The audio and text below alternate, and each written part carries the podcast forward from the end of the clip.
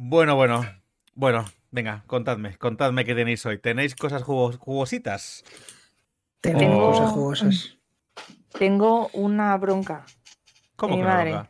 ¿De tu madre? Por decir Esta Me palabrotas. dice, me, eh, me dice, oye, Rubén, ¿qué pasa? ¿Que no te deja hablar últimamente? Pero bueno, y te silencia. Me voy a tener que conectar yo al Twitch para decirle ese cuatro cosas. ¿En serio? ¿Te, te ha dicho eso? Es que está, está unos capítulos atrasados y me ha dicho, ¿esa serie de la que habláis tanto, de qué va? Y al final me voy a tener que ver. Romántica total. ¿En serio Monse ha dicho que no te dejo hablar y que me calle un poco para darte pie? Reflejado la realidad. No, pues nada, pues Monse, tengo un mensaje para ti. En este episodio voy a hacer que Patricia esté más callada que nunca. Es verdad. Pero bueno, lo hemos calla, lo que hemos es martes, pasado. calla, que es martes. martes 14 de marzo. Son las 10 y un minuto y esto es el anfitrión. Mi nombre es Rubén Gómez Amaya. Si has llegado hasta aquí, probablemente haya sido porque ya nos conocías o te has equivocado. Sea cual sea la respuesta, tienes suerte de escucharnos. Episodio número 24 de esta cuarta temporada. Para la gente de chat, os doy la bienvenida y os recuerdo que leemos vuestros mensajes en directo, por lo que tenéis libertad absoluta para proponernos temas cuando queráis. Si no los tratamos hoy, lo haremos en el siguiente episodio. Si nos estás escuchando en diferido, te invito a que te nos unas en directo todos los martes a las 10 de la noche en nuestro Twitch, el anfitrión podcast. Y por último, te recuerdo que puedes escucharnos también en plataformas como Spotify, Apple Podcasts, Google Podcasts, iBooks o Amazon Music, entre otros. Hoy tengo conmigo a Jorge y a Patri. ¿Cómo estáis, chicos? Muy, muy bien. Yo vengo muy contento.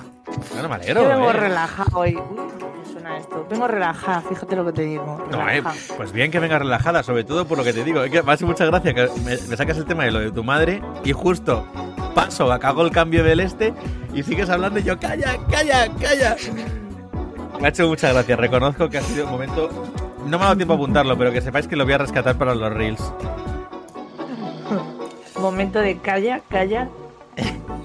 Voy a estar- Calla, calla. Sí, bueno, es la Por intro. cierto, es He fácil. de, he de decirte que, que en el próximo episodio no rescataremos ningún tema porque probablemente tengamos un especial. Bueno. Ya está spoileando. Ya estás spoileando de verdad, Patricia. No puedes de verdad eh, aguantarte el no joderme la escaleta un día, aunque sea en los cinco primeros minutos, Patricia. Te lo pido por favor. No sé. A ver, a ver, le has dicho que va a hablar poco, tiene que joderte la escaleta cuanto antes, si no rompe No, ya es la que me toca, rutina. lo- me toca los huevos, me toca los huevos. Pues que Voy sepas. a cenar, vale, paso. No, no, no, que sepas. No, que sepas. Ahora tanto que ya ahora me callo, me callo. Que ahora por lista, la igual que la semana pasada llevaste tú el tema porque era el episodio de la mujer, en el siguiente también lo vas a llevar tú. Ahora, toma, por guapa. Mira, justo acaba la música. Pues ahora la vas a llevar tú. Por joder la caleta, por contar una cosa que no tocaba, pues ahora la vas a llevar tú el episodio entero. Nosotros estaremos, Jorge y yo simplemente. Bueno, Jorge sí está, ya veremos también, ¿verdad? No sabemos, no sabemos, pero en Cositas. ¿Cuántos principio, en principio, los que estemos, eh, estaremos de colaboradores o invitados o lo que sea. Y tú serás la que lleve el episodio. Anarquía. Vale, ¿Vale? Venga. Dicho te esto, comenzamos con las recomendaciones. Así que va a empezar Patricia, de hecho. Pues no, no me como más ensalada. Em, Pero si te lo he dicho en la escaleta, es que me jodas. ya, ya, ya, por eso es que iba, iba a comerme otro cacho de ensalada y has dicho recomendaciones y yo pues no me lo voy a comer. Vale, da- Bueno, dale. me he terminado ya la serie de You, Uh, que eh, nadie daba un duro porque hubiera cuarta temporada, eh, me incluyo. Ha sido una cuarta temporada, mm, la compro, o sea, os la compro. Y compro la quinta, fíjate en lo que te digo. Eh, increíble, ha habido momentos en los que he pensado, eh, estoy empatizando con un psicópata. hoy, Eh, hoy hablaré, perdona, hoy hablaremos de eso más adelante, también te lo digo, ¿eh? Es que de verdad que, que hubo un momento, mira, yo llorando a lágrima me iba en plan de, joder, es que qué duro, ¿sabes? Pero luego se pasa rápido. Qué duro es ser psicópata, ¿sabes? eh, Luis al lado. Sintiendo la sombra del cuchillo. Es que Luis, es que no nos entiendes, Luis, no nos Es entiendes. que de verdad no lo ves, no lo ves. Pero, ostras, es que cuando te, te pegan esos giros de, de guion dices, me cago en la leche, ¿por qué? ¿Por qué? Pero bueno, está, es, es una em, cuarta temporada mm, bien llevada. Em, están rescatando eh, todo, o sea, como el estilo Hércules Poirot, em, muy descaradamente, eh, y un poco la dinámica que llevaba Agatha Christie en sus, en sus libros. Pero me gusta, porque a mí Agatha Christie me encanta, así que Es que, eh, yo Agatha encantada de la vida. Agatha o Christie es genial. Agatha Christie es Es genial. como, como la, la serie de películas estas de puñales por la espalda y. Qué buenas son, ¿eh? Ay, ¿cómo se llama la otra? Que se me ha olvidado. El gol, gol, gol- eh, Onion, la de Glass Onion. Glass Onion, puñales por la... Knives Sí, Out y. Glass Onion, sí. Pues, eh, ¿qué, qué os voy a decir? Pues me, me gusta el género, ¿qué hacemos? Em, vengo a recomendaros también lo de Évole. Ah, que la verdad es que para los domingos por la noche, chico, muy bien, un programa ameno, muy interesante. además que está, yo, yo solo veo las, los reels que hace, los momentos que siempre me quedo con ganas de ver las entrevistas enteras porque son interesantísimas, ¿eh? Están muy bien, está muy bien. El, este domingo pasado fue la de eh, María. Ay, ¿cómo se llama esta? María del Monte. Ma- María del Monte. Me salía María de la O. Me salía María del Campo. Casi. Estaba pensando, María de la O y yo, no, María de la O no. Y he dicho, no. Y, y mi cabeza estaba, María del Campo. Y yo, María del Campo no existe. yo en mi cabeza, ¿vale? De psicópata. Em, siguiente recomendación. eh, el discurso de Samantha Hudson en los premios Ídolo y el discurso de Enar. Álvarez en los premios Ídolo, que voy a rescatar luego el de Enar Álvarez en concreto para mi reflexión. Entonces os digo que el de Samantha Hudson, eh, no, sé, no es que se llevara ningún premio, pero hizo la apertura del premio de conciencia social y me gustó mucho la apertura que hizo.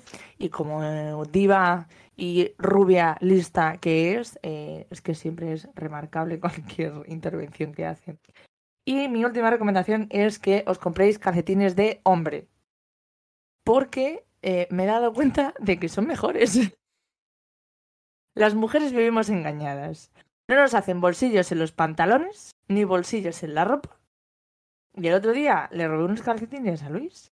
Y de pronto digo, pero ¿y esta maravilla? O sea, son todos gorditos. No esta mierda que llevamos nosotras.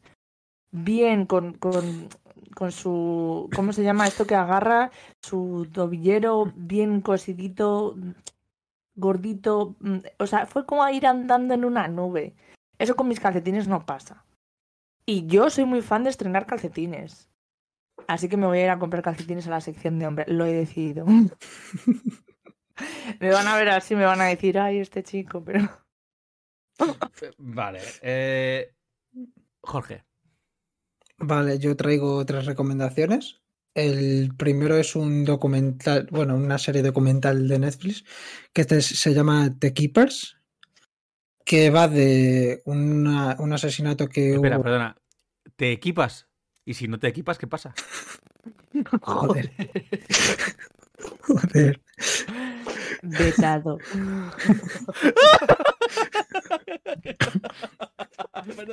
Va, sigue. Venga, va. Minuto de Va. callo. Va de, de un asesinato que hubo en los 60-70 en Estados Unidos eh, a una monja y todo lo que había detrás en un colegio católico de abusos y tal. Y lo más eh, de interesante que me parece es que toda la investigación lo están llevando eh, mujeres ya eh, que ya tienen sus 70-80 años. Y lo están llevando toda la investigación ellas, hablando en Facebook, poniéndose en contacto con gente que había sufrido malos tratos y tal.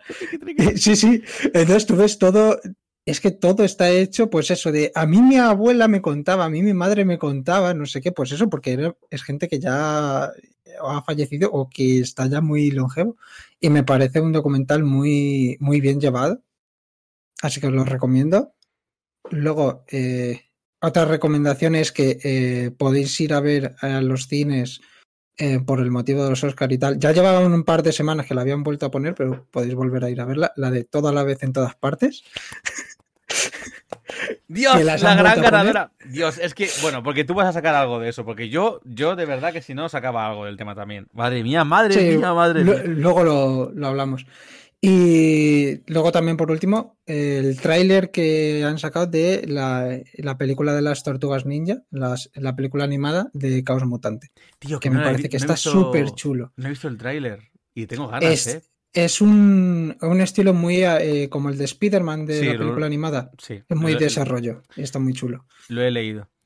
Vale, pues yo tengo también tres recomendaciones. Las tres son series que podéis encontrar en plataformas de streaming, no en Netflix, porque ya sabéis que yo estoy en pie de guerra con Netflix. No en Netflix. Y no traigo de Sky Showtime porque todavía estoy disfrutando de algunas, pero ya traeré, ya traeré porque tengo ya alguna por ahí echado un ojo que ya las estoy viendo y me están molando. Lo que pasa es que Sky Showtime, a ver si espabilas ya y te me pones una aplicación en la PlayStation 5, que es donde tengo todas las demás, porque si no te tengo que ver solamente en el móvil y es un coñazo eso. Bueno, que total. Vesti- No, bueno, en el ordenador, pero no me apetece. Yo quería ponerlo en la tele. Bueno, que me voy. Que las tres recomendaciones. La primera de todas es.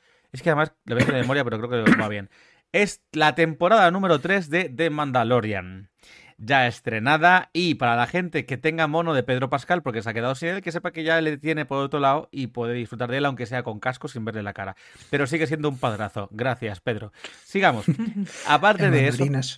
Madre del amor hermoso, eh, esta tem- por cierto, esta temporada ya el primer episodio me pareció potentísimo, pero es que el segundo me ha flipado.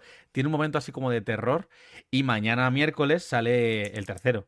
Yo estoy muy a tope eh, con la temporada 3 de Mandalorian, me está gustando mucho, la verdad, y no diré más porque no voy a, a hablar del tema, solo voy a recomendarla. La segunda que recomiendo es una serie que podéis encontrar o en Disney Plus también, lo que pasa es que solo las tres primeras temporadas, o en HBO Max, las cuatro temporadas que creo que hay hasta, hasta el día de hoy, que se llama Lo que hacemos en las sombras. Una serie que a su vez eh, está basada en una película de Taika Waititi junto con otro que no, no recuerdo, que la peli no la he visto, la serie he empezado a Es verla ahora. Es buenísima, o sea, La peli también es buenísima. la peli quiero verla, pero es que la serie es un, la serie es un mockumentary. Un mockumentary para quien no sepa lo que es. Por ejemplo, Patricia, ¿ves? Iba a poner, que iba a poner cara. Es que Dios, eh, voy a, voy a apuntar esto, por favor. 22-12. Ay, ¿Qué, por qué- favor. qué- qué mierda acabas de decir? Mockumentary, un, fa- un falso documental. Ejemplo, Modern Family. Ah, vale, me gusta, me gusta. ¿Vale? Se The llama mockumentary. The Office. The Office también, por ejemplo, ¿no? Eh, cosas del estilo. Pues entonces, es un mockumentary muy bien llevado de tres vampiros que viven en Staten Island y los cuales los vampiros tienen familiares y movidas, ¿no? Entonces son vampiros que... que y, el, y, el, y el familiar, el, el- el criado, vaya, el esclavo de uno de ellos, eh, que se llama Guillermo. Ay, por favor, es que son buenísimos. Es que me está pareciendo brutal. Es que es una carcajada tras otra todo el rato. Es un humor, es un humor súper tonto a veces, pero también súper gracioso. Es como lo que le faltaba a Taika dentro de su estilo de humor que no podía meter en Marvel con las de Thor Ragnarok y Love and Thunder porque al final son marcas muy tal y bueno, pero aquí está desatado. Ya debía estar muy desatado en la película, pero es que en la serie lo están desarrollando de una manera brutal, me está encantando y venía a recomendarlo porque no podía no podía no hacerlo. Y, eh, ya digo, está en las dos plataformas, pero si tenéis HBO Max también está la cuarta temporada, no solo hasta la tercera, por lo que si tenéis las dos, pues lo veis en HBO Max y veis más, más contenido ahí, ya está. Vale. Y mi última recomendación es eh, una serie de Disney Plus también, que está, en, que está en Star, vaya, que se llama El Paciente. Esta serie es. Me eh, suena. esta serie es cojonuda. Salen dos actores que para mí me encantan. Hablando de The Office, sale Steve Carell, el protagonista de The Office. Sale ya con canoso, barba y tal. Y sale Domhnall eh, Gleeson, que es un actor pelirrojo que de hecho era eh, Bill Weasley en la serie de películas de Harry Potter. Pero vamos, ha ha hecho más papeles, pero lo digo así como referencial. Pues básicamente. eh, Para los muggles, bien. Gracias. Steve, Steve Carell, Steve Carell hace de un, psic- un psicólogo que muy afamado, que además tiene un libro, no sé qué, tal, que el caso es que en una de estas, uno de sus pacientes es Domhnall Gleeson, que le empieza a contar un poco todo. hace, tienen como sesiones muy superficiales. que incluso llega un punto tras dos meses que Steve Carell se lo dice. Todo esto es los primeros minutos, que creo que el primer episodio dura 20 minutos. ¿eh? O sea, no estoy haciendo ningún spoiler realmente de nada.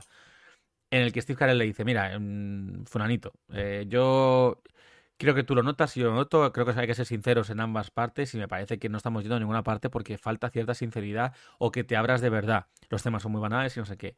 Bueno, pues ¿en qué momento? El otro se dio cuenta de que quizá era el psicólogo que necesitaba y el tío una noche resulta que alguien le secuestra y cuando se despierta, se despierta en un sótano eh, atado, encadenado a una cama por el tobillo y descubre que quien le ha secuestrado es su paciente que quiere que le haga sesiones intensas, gratuitas, exclusivas, básicamente porque es un asesino en serie y quiere curarse. Está, está feo eso de que sean gratuitas. O sea, Sí, todo ¿verdad? lo demás. Todo lo demás- eh, eh, eh, todo, todo eso entra en. Eso es un asesino en serie, pero lo que sea gratuito está feo, ¿eh? Está feo, tío. Te- Hasta ahí tienes que pagar, joder. Pero por lo menos la alimenta Claro. y le tiene ahí un barreño para que me y haga caca. Muy bien. Pero vamos. Horrible. Pero Espero que se lo cambien. Eh, me parece brutal. Me parece brutal. Eh, las actuaciones de Steve Carell y este otro hombre son increíbles. Así que nada, recomendadísima serie. Y hasta aquí mis recomendaciones. Ahora bien, vamos a recuperar, porque de vez en cuando siempre tenemos alguna cosita que hacer. Y esta vez es Jorge el que nos trae una promo de un minuto. Jorge, ponte un cronómetro. Venga, Jorge, busca un Sí, lo tengo aquí. lo tienes ahí. Vale. Sí, ¿Estás preparado? estoy listo. Pues haces tu promo en 3, 2, 1, ya. Vale, pues hoy quería yo traer eh, que eh, las historias del cómic ha conseguido que este 17 de marzo sea el Día Nacional del Cómic y hay un montonazo de actividades que se han, que se han propuesto para ello. Eh, tenéis por provincias eh, cosas eh, totalmente distintas como pueden ser eh, sesiones de fanzines, eh, reuniones para mejorar en guion con autores profesionales, gente que se dedica a dibujar que va a dar también sus propias sesiones de charlas y demás. Entonces hay como una especie de encuentros súper interesantes entre gente profesional y gente novel. Y luego también tenéis cosas súper guays como que también, si sois fuera de España, hay también ese tipo de actividades. Entonces, pues eh, si os metéis en diadelcomic.es barra actividades, en plan el- en la diagonal esa de encima del 7, podéis ver todas las actividades que hay. Eh, te has pasado dos o tres segundos. Me sobran 30, Casi. me sobran 30. Toma. Me encanta, me encanta el momento de eh, la diagonal esa encima del 7. Sí, es que, es que claro, digo, a ver si me van a poner un guion o algo. Bueno, y con esto, para no ir picadísimos, porque tenemos, venimos con cinco temas, los cuales varios son largos. Entonces vamos a darle cañita a esto, porque mi idea es que no nos pasemos mucho de la hora. Jorge, eh, no, es que te- no es que entres con el tema, es que antes de empezar he metido dos temas extra muy rápido. Aparte de los cinco que ya teníamos, pero porque realmente son frases sueltas. La primera, ¿tú te acuerdas cuando hablamos en el episodio que no estaba Patricia de la nostalgia, de no sé qué? Bueno, hace dos episodios. Sí. Y justo nos surgió por el Kingdom Hearts 1. Solo quería mencionar que Kingdom Hearts 2 ha ha envejecido muchísimo mejor. Es que mejoraron muchísimo el gameplay, que es el problema. Entonces realmente el 1 está muy bien, pero el gameplay es horrible y el 2 es increíblemente maravilloso y me lo estoy pasando pipa. Entonces Eso nada. pasa con el Assassin's también. Sí, sí, muchísimo, muchísimo además. No quiero retomarlo por eso. Pero vamos, que básicamente solo quería hacer esa mención. Y la segunda mención, se lo digo a Jorge, no se lo digo a Patricia, porque Patricia es una magel y no va a querer, o quizás sí. Pero eh, este viernes 17, Jorge, ¿tienes planes? En principio sí. Es mi santo, Si ¿vale? no, te voy diciendo. No, pues eh, des, desplane- Si no es así. desplanecita- desplanecítate. Porque tú y Se lo yo... acaba de inventar. Sí, porque cállate, soy escritor. Porque tú y yo nos vamos, nos vamos a. No puedo, Patricia, así no puedo. ¿Me puedes dejar de joder, por favor? Te estás jodiendo tú solo la escaleta, ¿eh? ¡Cállate! Porque tú y yo nos vamos a ir al cine a ver Daños and Dragons, Honor entre ladrones. Quería que me ibas a decir otra que tengo más ganas de ver. No, quiero ir a ver esa que es Que una habíamos gilipollez para reírnos. verla. Ya, pero es que esa ya paso. Es que ya no es que es el viernes el último día, entonces. Es que va a ser las sesiones feas, tío, las que son mm, sesiones de estas en el cine a horas rarísimas y encima en salas pequeñas. Pero, tío, Daños and Dragons. Te lo juro, ¿eh? Te- le tengo unas ganas. Te voy a decir que no, y es porque ¡Oh! la semana de después tenemos que ir a ver otra y solo puedo ir a ver una. Por, ¿Cómo? por temas ¿Cómo? de ¿Cómo? ¿Cómo? ¿Cómo? ¿Cuál tenemos que ir a ver? Espérate. No recuerdo ahora ¿Cuál, estreno. cuál estrenan la semana que viene? Es que no lo sé ahora mismo. Dame una pista. ¿No lo sabes? ¿Te, te- te doy una pista? Una pequeñita. Mm, Es un tío que va con traje y pistola. ¡Ah! Vale, venga, me- te lo compro porque es John Wick, que si no, no te lo compraba. Vale, pues venga, pues entonces ya está. Pues mm, eh, es que John Wick, John Wick que quiera ver John Wick. O sea, Por vale, eso lo digo. Jorge, queda reservado. Lo que pasa es que todavía ir solo a ver eh, Dragones y mazmorras, eso es un poco triste. Espérate, ¿cuándo cae? El viernes 24. 24 me piro, tío. Mm. Así no se puede. Así no se ¿Nos puede, Jorge. el estreno de John Wick. El domingo, Para este el domingo, el domingo, el domingo por la tarde noche, Vale, domingo 26, porque volveré de Ávila. me sirve. Ya está. Vale, es que vamos a ver, vamos a ver. Bueno, vale, y ahora sí. Estáis quedando y revelando vuestros planes en directo. No os digo nada. Es ¿eh? por si alguien se quiere unir. Si alguien se quiere unir, iremos seguramente al cine de Príncipe Pío. Luego me que no diga yo la dirección de mi casa. Es que la dirección de tu casa es una cosa y una dirección de un cine público en un centro comercial es otra, Patricia. No lo sé, quizá verás hay un poquito de diferencia. También os No digo, diferencia. si de repente aparecéis con la máscara de Bane, a lo mejor yo me escondo, ¿eh? Por cosas que sucedieron. Bueno, bueno, va, venga, va, no nos liemos. Vamos a ver, siguiente tema. Mi primer tema, realmente, mi primer tema de que yo quiero hablar es que hace ya. A ver, voy a poner un poquito en contexto de manera muy rápida porque es un tema breve en el que en realidad lo que vengo aquí es a quejarme, ¿vale? Eh, hace como tres semanas o cuatro descubrí que mm, algún vecino de mi, mi bloque, además, los que sabéis dónde vivo, sabéis que somos dos escaleras, pues la de mi escalera, pero no ubico dónde todavía, se ha comprado un perro. O lo ha, ha- lo ha adoptado, o lo que sea. No lo sé. Tiene un perro. Tiene un perro. ¿Por qué? ¿Por qué lo sé? Quizá porque está ladrando todo el puto día. Quizá porque son las 7 de la mañana y el perro está ladrando. Quizá son las 3 de la madrugada, que este fin de semana os he contado que estaba haciendo cositas de madrugada y el perro, el puto perro, está ladrando. Quizá porque son las 2 de la tarde y el puto perro está ladrando. O sea, da igual. De hecho, antes de empezar a emitir, el perro estaba ladrando. Y lo que me daba miedo era que se colara el puto sonido. Llevo así tres semanas. Creo Y que no el sé si perro es- nos está viendo, entonces lo respeta, porque si no, no lo entiendo. Es que no sé si es. Es que con los cascos ya no lo oigo. pero- y, y espero que no se cuele el sonido. Pero es que yo no sé si, No el perro eh, es de abajo, es de arriba, es de. de allá al lado. Es un puto perro que es que ladra y no para de ladrar. Y no para de ladrar. Y es como, o está solo, porque lo más probable es que está solo en el piso encerrado, y por eso nadie le calla, o no lo entiendo. Y las madrugadas tampoco lo entiendo. ¿Cómo es posible que pasen, deben de tener el perro encerrado para que no les moleste y el perro ladrando? Entonces, para eso no tengas un puto perro. Y repito, que es que es un perro que antes no estaba. Porque hace dos semanas no había ladrido. O hace tres semanas no había ladrido, o hace dos sí. O sea, basta. Basta. De hecho, lo, lo iba a traer la semana pasada, pero era especial y no podía. A ver si es un vecino que ha mutado o algo. ¿Sabes? Sí, en nombre lobo o en nombre gilipollas. Sí. No, es que Por eso. te lo digo, ¿eh? Te lo digo. Estoy hasta la polla del puto perro y, y llevamos dos semanas. O sea, ¿y cómo estarán los que los pegan, los tengan al lado? No es que no lo sé.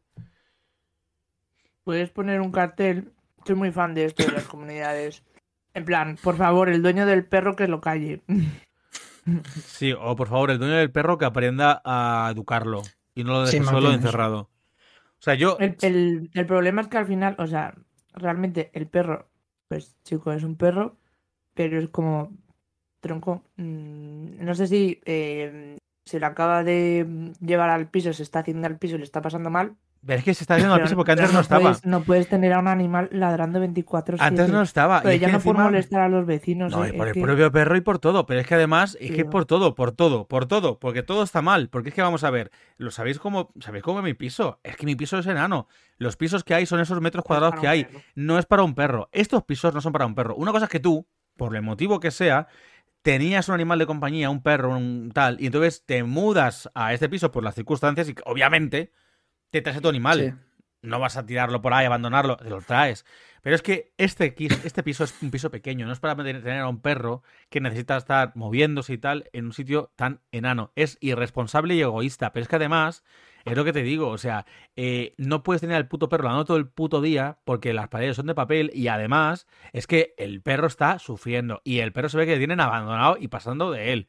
Entonces no me toques los cojones. No me, no me jodas, tío. Es que ¿cómo es posible que entonces el perro esté todo el día ladrando? Yo entiendo que el perro ladre de vez en cuando, pero es que son todas las putas horas. Entonces vamos a ver. Eso es de que el del Es perro pasan. Del perro pasan. Y es que me parece acojonante que el perro, por alguna razón, yo creo que es una, una de esas escaleras de izquierdas, de como, no voy a decir más datos de mi casa, pero una de esas escaleras tal, porque si abro el patio interior se oye al perro muy bien. Pero igual, cierras, entonces es como que tiene que ser algo de esta zona, pero es que no sé quién coño es. Total, que hasta los cojones del perro, el pobrecito perro, pero es que no es su culpa, pero es que vamos a ver, o sea, y luego los perros necesitan estar en la calle, si no vas a estar en casa porque no vas a sacar, es que, bueno, mira, da igual, es que me pongo enfermo. Y no por el perro, ¿eh? Es por los dueños, que no sé quiénes son Hay todavía. unos, hay unos flipados que hicieron un documental que literalmente cambiaron su vida por el perro, porque el- igual el perro te tiraba 24 horas ladrando, los vecinos estaban ya. Y en Estados Unidos, si tú tienes un perro que ladra, le- te- la comunidad te manda una orden de expulsión. eh, y es como un desahucio. O sea, en plan, te desahuciamos por, por malos eh, ambiente en el vecindario. Así son los estadounidenses. Joder. Y entonces eh, cambiaron su vida y, se- y montaron un complejo, bueno, es una historia de un complejo naturista que tal, y todo vino por el perro. Pero creo que no es el caso de este, de este No, hombre. de hecho, ya iba, a- de hecho ya iba además a cambiar el tema porque solo quería quejarme. Jorge, tu siguiente tema, Si quieres te traigo a las ancianas del documental de Netflix para que te estén ayudando en la para que investiguen. Re- ¿Sabes tus ancianas a qué me recuerdan? A los protagonistas de Solo asesinatos en el edificio. Por favor, que saquen temporada ya, nueva de... de Ya están a punto, están, están a punto y sale Paul Rudd y, Me- y- necesito. y Meryl Streep, Patricia. ¿En serio? Paul Rudd y Meryl Streep. O sea, mm, Meryl Streep en Solo asesinatos en el edificio. Por favor, Ah, me muero. eso, eso va a ser... Vale, perdón, Jorge. todavía más ganas. Ahora, Bueno. ahora más ganas, obviamente, lo que quería. Jorge, dale. Pues este domingo fueron los Oscar, eh, la gala de los Oscar, y he salido súper contento porque todas las nominaciones que me importaban las ha ganado quien quería que las ganase. Todas las que- nominaciones en todas partes. Sí, sí. Yo me he acordado Se, mucho se de podría titular la a partir de ahora así. Todas las nominaciones en todas partes. Tú te has acordado mucho de nosotros. Es que a ver, es que a ver, es que a ver. Es que es muy Es que a buena, ver. es muy buena. Está en Prime Video ahora, por cierto, ¿eh? Sí, está en Prime. Está en Prime Video, por si se quiere ver. No está en Movistar ya, está en Prime ya. Me la voy a volver a ver.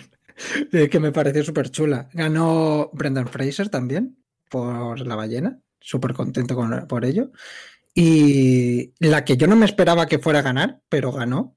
Y eh, estoy súper contento que es la de Pinocho, de Guillermo el Toro también. Sí, la de Pinocho También. además es buenísima la de Pinocho, ¿eh? Sí. Es que es muy bonita. Yo creía que iba a ganar Red, porque como es de Disney y tal, y siempre so- y también ¿En es- está bastante bien. Pues todo el mundo decía de que todo el mundo decía que iba a ganar la de Gatos con Botas 2, que al parecer es increíble. Yo la quiero ver, el Gato con Botas 2. Sí, sí, eh, eh, es como que Sí, el Gato sí, con que Botas está muy bien. El es que Patricia ha puesto cara de. El gato con botas es como que una mierda de película y de repente el gato con, Bo- con botas 2 se la han sacado al parecer y han hecho un peliculón que habla además de, de- Hablando de lo que hablábamos del perro, habla de abandono animal, habla de la muerte, habla de no sé qué. Y la verdad es que yo le tengo ganitas a ver la película, ¿eh? Venga, sí. sigue. O sea, no, es- era solamente eso, que lo- Ah. estuvieron muy guay los Oscar y ganaron, pues eso, te ganó también Jonathan Kekwan, que, que es el que hace Sí, tapón y demás.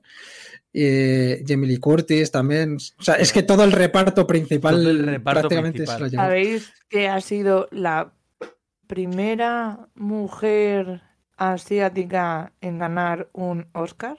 ¿Sabéis que entonces se han cumplido varios récords? No sabía yo eso, pero por ejemplo sí que sabía, la productora A24 también es la productora de La Ballena. Es la primera productora en la historia de los Oscar en ganar todas las estatuillas principales. Mejor dirección, mejor película, mejor actor principal, porque The Whale, repito, Wow. es de tal, mejor actriz principal, mejor actor de reparto y mejor actriz de reparto. O sea, es una locura esto. Eh, bueno, sí, sí, Jorge. No, y que yo iba a decir que yo lo que sí escuché para hace unos días es que querían eh, descalificar a dos eh, personas, entre ellas la actriz de eh, esta asiática, porque por lo- Sí, porque por lo visto era que No. habían hecho No, a ver, a ver. Una, una publicación o no Lo sé que qué, ya pasó- lo compartió no, y luego lo no, no. borró. No, no, lo que pasó es que la gente que llevaba las redes sociales de Michelle Yeoh, porque esta gente todos tienen peña que lleva las redes Sí. sociales, los community managers, pues al parecer hicieron un post hablando de antes, o sea, fue un post que se publicó, una publicación que se hizo el día antes de que terminaran las valoraciones de los jurados de, la- de los. Oscar.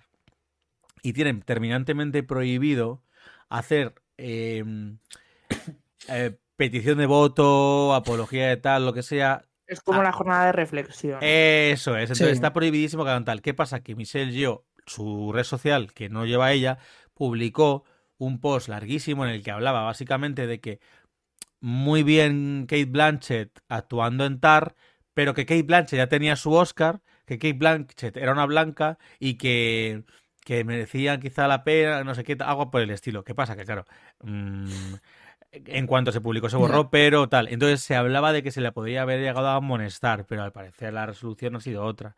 Pero sí, Hmm. hubo polémica por eso. Luego había también otra, otra actriz o actor, pero ya. Imagina a los no- jurados en plan de cállate gilipollas, que te hemos votado a ti. Algo así. Vale. Y, y luego, por curiosidad, Avatar otra vez vuelve a estar nominada y vuelve a no ganarse. eh, Bueno, ganó mejores efectos visuales, creo. Bueno, sí, a ver, Bien. ¿Qué pero es lo que tiene que es eso. ganar? Es que es lo que tiene que ganar. ¿Qué tiene que Sí. ganar Avatar? Es lo único Me que hubiera gustado que ahí se lo hubiera ganado Batman. Ahí me hubiera molado. Uh, había La verdad, la verdad. Pues fíjate que lo de Guillermo del Toro, muy sonado lo de Ana de Armas y Guillermo del Toro, eh, por mi mundo, eh, ha pasado desapercibido. Joder, y ha ganado lo de Pinocho. Pues que sepas que Guillermo del Toro, Mm. como protesta, porque Guillermo del Toro, esto no sé si lo sabéis, pero en su discurso, cuando recibió el premio y lo fue a recoger, básicamente fueron 30 segundos como mucho de discurso en los que dijo, resumidamente, eh, para mí, una película no- de animación no debería estar catalogada en su propia categoría de animación porque es una película, es una forma diferente de contar una historia. Por lo que yo básicamente estoy en desacuerdo de este premio. Resumidamente, ¿eh? lo estoy eh, eh, O sea, cortándolo. Sí, eh, condensando mucho, pero básicamente vino a decir eso y luego se quedó callado y se piró.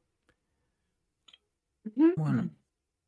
Recibe el premio a mejor película de, de animación y dice: Este premio es una mierda. No lo dice así, pero vaya. Me voy. Bu- Pues básicamente. Vale, pues eh, mi siguiente tema. Porque Jorge has terminado, ¿verdad? Es que tengo que Sí, sí. acelerar. Vale, mi siguiente tema. Creo que no voy a alargarme mucho, pero ya vengo a anunciar oficialmente. De hecho, voy a rescatar este momento para hacerme a a hacer autospam. Un poco descarado, vaya, pero no es lo que toca. Vengo a hablar del Templo del Dragón. El Templo del Dragón, ¿qué es el Templo del Dragón? Es básicamente la empresa que he fundado junto con dos amigos míos, dos socios, que con la que vamos a hacer. Ya he mencionado quizá alguna cosa por ahí y demás, pero eh, básicamente es una empresa que va a estar dedicada a actividades que están asociadas con eh, temáticas socioculturales, eh, tiempo libre, educación, socioeducativas más bien. Eh, temas que tengan que ver con artes marciales principalmente, aunque también con otras cosas que ya irán saliendo. Por eso Jorge te decía que sí, puedo meter el tema de promo aquí, porque en realidad no es tanto una promo de un minuto, sino... Y sobre todo porque hoy, por las circunstancias de la vida, ya hemos estrenado Instagram, que es el Templo del Dragón, tal cual suena, no tiene más misterio, arroba el Templo del Dragón. Y además, también eh, ya hemos anunciado nuestra primera actividad, que es una actividad doble que vamos a hacer durante el puente de mayo.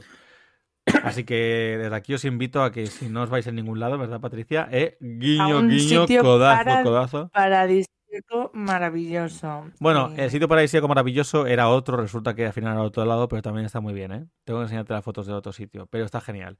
Ahora bien, eh, nada, que si os apetece son un encuentro de artes marciales, es bastante, bastante chulo, sobre todo para gente que no tenga un nivel avanzado o que le apetezca iniciarse en estilos tradicionales muy interesantes, unos externos, otros internos, y...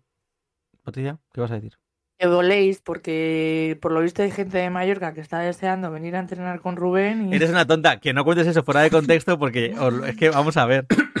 Bueno, total, que en eso estamos. es en eso una estamos. broma. Lo sé, lo sé, pero es que tengo que explicarlo si no, porque fuera de antena, esas bromas Pero he de decir que es una empresa muy chula, ¿vale?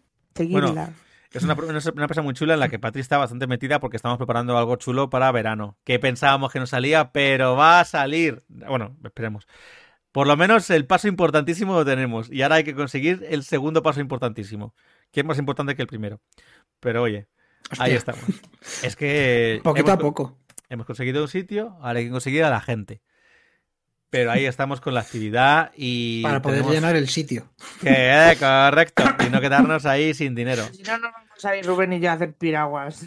Bueno, bueno, es que hay unas movidas. Allá contaremos lo que estamos haciendo y más pronto que tarde, además, porque hay que empezar a anunciarlo y promocionarlo. Y nada más, Ya. Era, era eso lo que yo quería comentar. Básicamente, que estoy contento, que es un, estoy nervioso, que es, un, es un- una cosa, una montaña rusa y que a topísimo. Además, tengo ya incluso contenido pensado para hacer en la red, en, el- en la cuenta de Instagram. Tengo que abrir una cuenta de YouTube y también hacer vídeos y subirlos y montarlos. Es que es un poco curro que te cagas, sí, pero tengo cositas Dios. pensadas y bien. Ya está. Jorge, tu siguiente tema. Vale, este es el largo. Yo, como he dicho, vengo contento. Parece que no, pero, pero sí. Espera, que se me ha Eh, quedado pillado. Un momento. Que se me ha quedado pillado la retransmisión. Vale. Yo, Te decía yo, digo, Estás digo, de guapo. Yo no, sé si- O sea no que- sabía si era mi internet o era el. Eh, no, yo se ha menos quedado. mal que ha, menos mal que ha parpadeado Patricia, porque digo, se me ha ido a mí. Que no, que no, que es que se oye. Se oye. Porque yo estoy pero- viendo cómo se oye, pero se ha quedado pillada la imagen. Voy a ver un momento. Eh, sí, ver. también en internet, ¿eh? En el Discord también me ha dicho que error. Menos mal que no te has quedado en una cara rara. No, porque yo sí. Pero. A ver. Yo en Discord os estoy viendo bien. ¡Oigo! ¿Se está moviendo bien? ¿Qué, qué, qué, qué, qué? Que me pone que se, que se ha ido, que se ha ido la transmisión. ¿Se ha ido la transmisión? Me pone que sí, sin conexión, me pone. Ay, Dios. De momento me pone, me sigue poniendo que está activo, o sea que no la voy a cortar. Ay, Vale. pues Ay, Jorge, Dios mío. está Será episodio 2. Vale, vale. Sí, sí, lo estoy aquí actualizando todo el rato. Pues nada. Espero que no tuvierais Problemas nada del que hacer directo. luego. Problemas del directo. Ay, Dios mío, de. Rubén, ¿estás de gracioso congelado? Me gusta mucho tu cara. ¡Qué cachonda! me, me parto, de verdad. Vale, pues nada, pues aquí seguimos esperando, no sé qué hacer. Bueno, a ver, lo bueno es que la gente lo estará. La gente que lo esté escuchando va a escuchar también toda solo esta parte, teníamos- así que- Solo teníamos un viewer. No, esta gente, esto, esto no se va a escuchar, yo creo, ¿eh? Porque si se ha detenido la transmisión, se habrá detenido la grabación. Pero a mí me pone que sigue emitiendo, ¿eh? Solo que estamos congelados. Pero, a ver, voy a cambiar. No, no me deja cambiar, no me deja cambiar de escena ni nada, se ha quedado pillado. Cosa más rara, No sé qué macho. hacer, ¿eh? No sé si salir y entrar o. Bueno, no queda Prueba, a ver. Me Sí, me Puedes desnudarte ahora porque, total. Pues no sé, Patricia, un poco gratuito eso. Eh, ah, a ver, a ver. A ver. Se me ha ido Discord. Ya vuelve. Se ha ido Discord. Se, ha- se me ha ido. se ha lo que ha pasado. Discord. No, lo que me ha pasado, ¿sabéis qué es? Se ha actualizado. Se me ha actualizado el Discord de repente. Desconectado, volviendo a conectar. Ahora me lo pone. Me cago en su puta madre, tío. Bueno, Me cago en sus muertos. No sé si estás ya transmitiendo o no y ha vuelto, ¿vale? Pero lo que ha pasado es que de repente se me ha cortado, se me ha quitado del este y se me ha vuelto a meter para ponerme que no ves, actualizado, ya puedes meterte el Discord en la PlayStation 5. Si ya lo sé, pedazo de gilipollas, pero no me lo hagas en medio de una retransmisión. Es que vamos a ver. Es que, es que, mira, de verdad, hay esto no gente sé- inoportuna, ¿eh? no, es que si hay gente inoportuna, inoportuna. hay gente inoportuna y luego está Discord. Espero que esto se esté quedando grabado, de verdad te lo digo, ¿eh? O sea, Discord, me has tocado los cojones de una manera impresionante. Discord, está grabando ahora. Está ah, sí está directo. grabando. Pues que sepas, Discord, que me has jodido, Discord, el puto. Es que vamos a ver, ¿a quién se le ocurre hacer esto? Ya es que me ha enfadado. Es que ya me ha enfadado. Es que ya me, me cago en la puta. O sea, vamos a ver. Pero Disco, ¿cómo se te ocurre a medio de un directo hacerme la actualización? Me cago en su puta madre. Pero si ya me he metido antes, ¿por qué no lo has hecho antes? No, que lo haces en medio de un puto directo. Para ponerme, el chat de Discord ya está en el PS5. Si ya lo sabía, joder. Ya leo las noticias. Hace dos días de esto y me lo actualizas ahora, pedazo de cabrón. Pero vamos a ver. O sea, por favor. Ay, Además basta. que no en la Play. O sea, Que ni siquiera es en la Play. Que aquí encima en la Play hay que hacer aquí virguerías para instalarlo. Y resulta que me lo en- Pero de verdad. Basta. Basta. Me ha encantado que todo esto venga después de que yo he dicho, parece que no, pero el tema va a ser que a mí me ha puesto contento. Toma. Pues, venga, pues como te ha puesto contento, hablemos de tu tema, por favor, porque mm, me cago en su puta madre, tío. Vale. eh, voy a contar aquí un poco la historia para poner el contexto de las tortugas ninja. Las tortugas ninjas eh, se crearon como un fanzine, ¿vale? Que para quien no lo sepa es, eh, un cómic eh, en blanco y negro con materiales basiquísimos, súper baratos, para poder venderlos con, para tus colegas, ¿vale? Porque quienes lo hicieron fueron dos amigos que tenían un estudio de ilustración. Entonces dijeron, haciendo una coña, pues decidieron hacer unas tortugas que eran ninjas. Ya está, de ahí el nombre. Eh, entonces, pues La se basaron, juega mucho con- eh, se basaron, claro, se basaron mucho en Daredevil, el personaje de Marvel, y pues bueno, tienen a un, a un mentor que es una rata, ¿vale? Que es eh, la que les entrena y demás. Y así como curiosidad, era blanco y negro y todos tenían el antifaz este, pero era de color blanco, etcétera, etcétera. Pues sacaron una ¿Y serie de, de animación y hicieron unos cuantos cambios, ¿vale?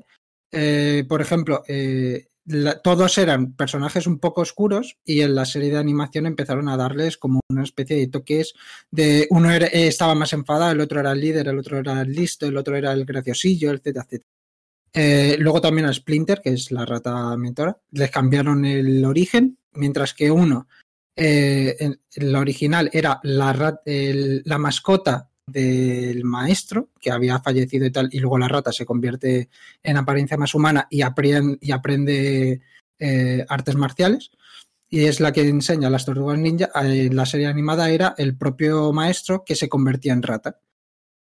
Luego también otro cambio importante fue el de el profesor Buster Storman, que este es importante para lo que voy a contar, que pasó de ser un profesor eh, afrodescendiente súper inteligente a una persona blanca súper inteligente en la serie animada. Bueno, sacan la película live, action. A, a todo esto hay que decir que hay una compañera de las Tortugas Ninja, su, digamos su conexión con el mundo exterior, que es April O'Neil, que es una reportera de televisión. Y el otro, ¿cómo es? Bueno, el que tú dices es Baxter, ¿no? El de la máscara de hockey.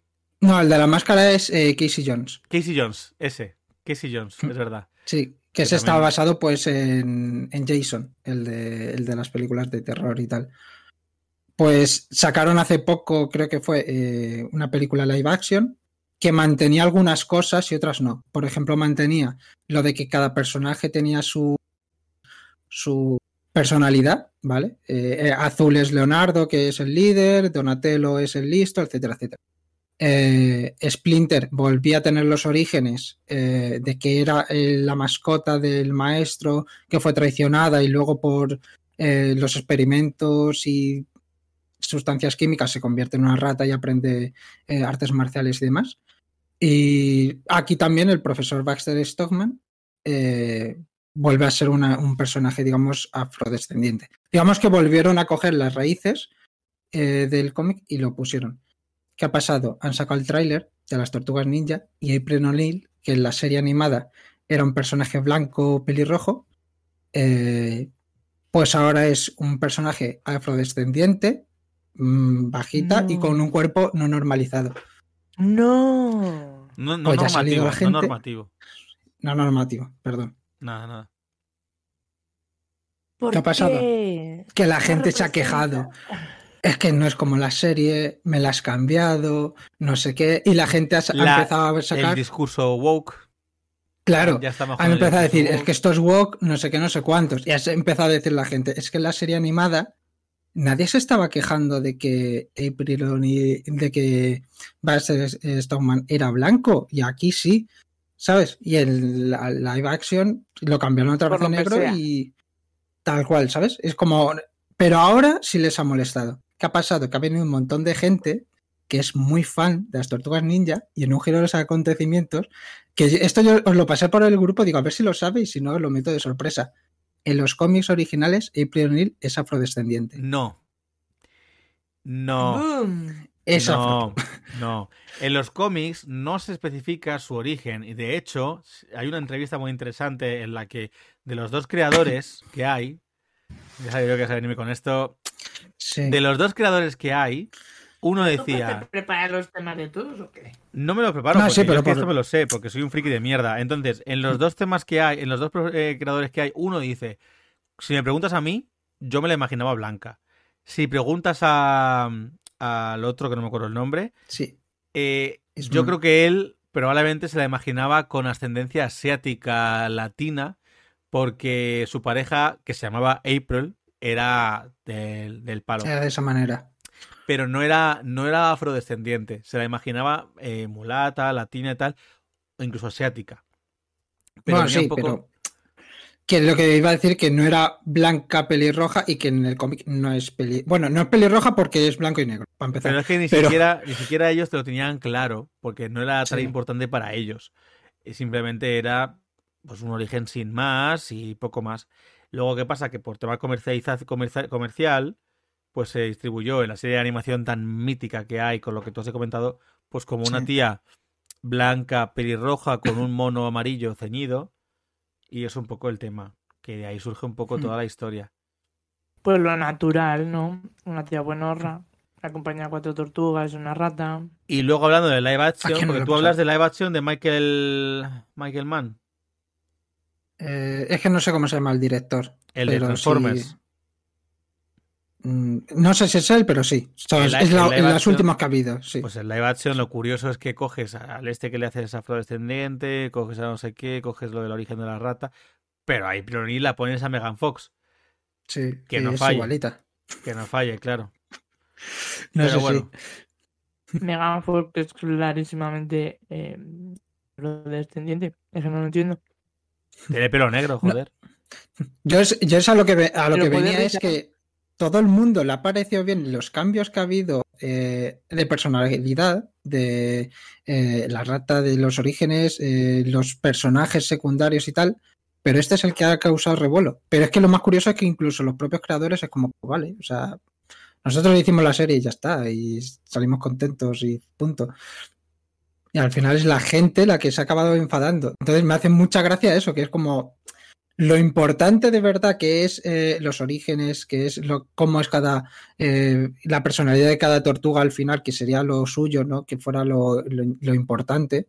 No, en lo que te has quejado es de que hay un personaje que es afro o no es afro, o es blanca o es de la descendencia que sea. Yo no he visto el tráiler, pero tengo mucha fe a esa película porque está detrás Seth Rogen y a mí Seth Rogen me flipa. Y bueno, claro, esto tú no sabes, pero Splinter es Jackie Chan. ¿Ah, sí? Sí. Pues ya más, Eh, más, más a tope todavía. ¿Sabéis que me enteré el otro día?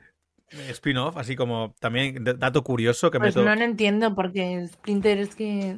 No, Dato, Sí. dato random, ¿vale? no sé por qué no hay una rata ahí detrás, pero Es que me no dice una amiga. han puesto una rata. Me dice una amiga. Por favor, vamos a pasar de tema, que quiero hacer el paréntesis y pasar de tema, que nos quedamos sin tiempo. Eh, dato random, curioso por si no lo sabíais. Hablando de, pues, Jackie Chan y todo el rollo. Eh, resulta, bueno, con una amiga, cuando lo que hablábamos del artículo que os contaba y tal, no- y no sé qué más le pasó. Ah, sí, tengo una amiga que me llevo muy bien con ella de artes marciales de, de la escuela, y le pasé la maqueta de lo que va a ser mi canción contra vosotros en el musical. Sí. que los ojos en blanco de Patricia. Me ha flipado. Bueno, pues me dice la cachonda. ¿Tú qué pasa? ¿Eres artista.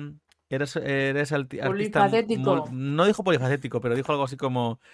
Multi. Multiusos. No, joder. eh, artista mu- mul, mul- multi no sé qué, o- Bueno, po- digamos polifacético, pero no era esa la palabra que usó.